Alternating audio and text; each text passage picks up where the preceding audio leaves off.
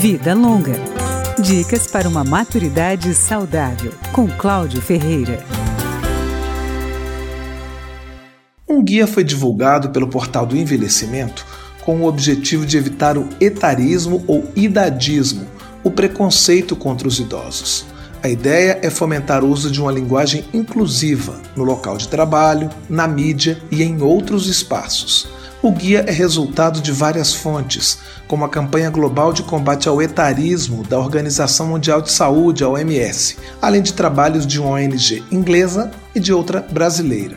A primeira recomendação é evitar associar o envelhecimento a fragilidades, vulnerabilidades ou dependência, Lembrar que muitas pessoas mais velhas continuam a ser ativas e participantes.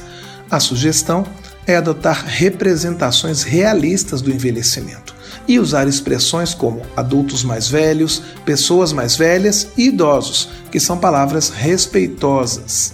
Também é recomendável evitar uma linguagem paternalista, como se todo idoso fosse vulnerável e precisasse de proteção.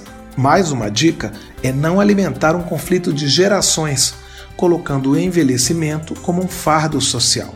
Devem ser banidas expressões como tsunami prateado ou bomba relógio demográfica. É preciso escolher com cuidado as imagens que vão representar o envelhecimento.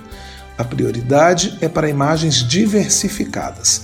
Um idoso em um paraquedas, por exemplo, não representa todas as vivências dos maiores de 60 anos.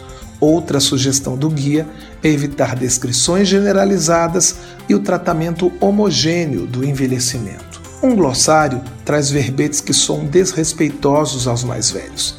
A palavra ainda, principalmente acompanhada na mesma frase da expressão com essa idade, parte do pressuposto de que o idoso não tem condições de fazer o que deseja. Outras expressões que devem ser esquecidas na comunicação diária são: está muito velho para isso e está querendo parecer mocinha, no caso das mulheres, ou garotão, no caso dos homens.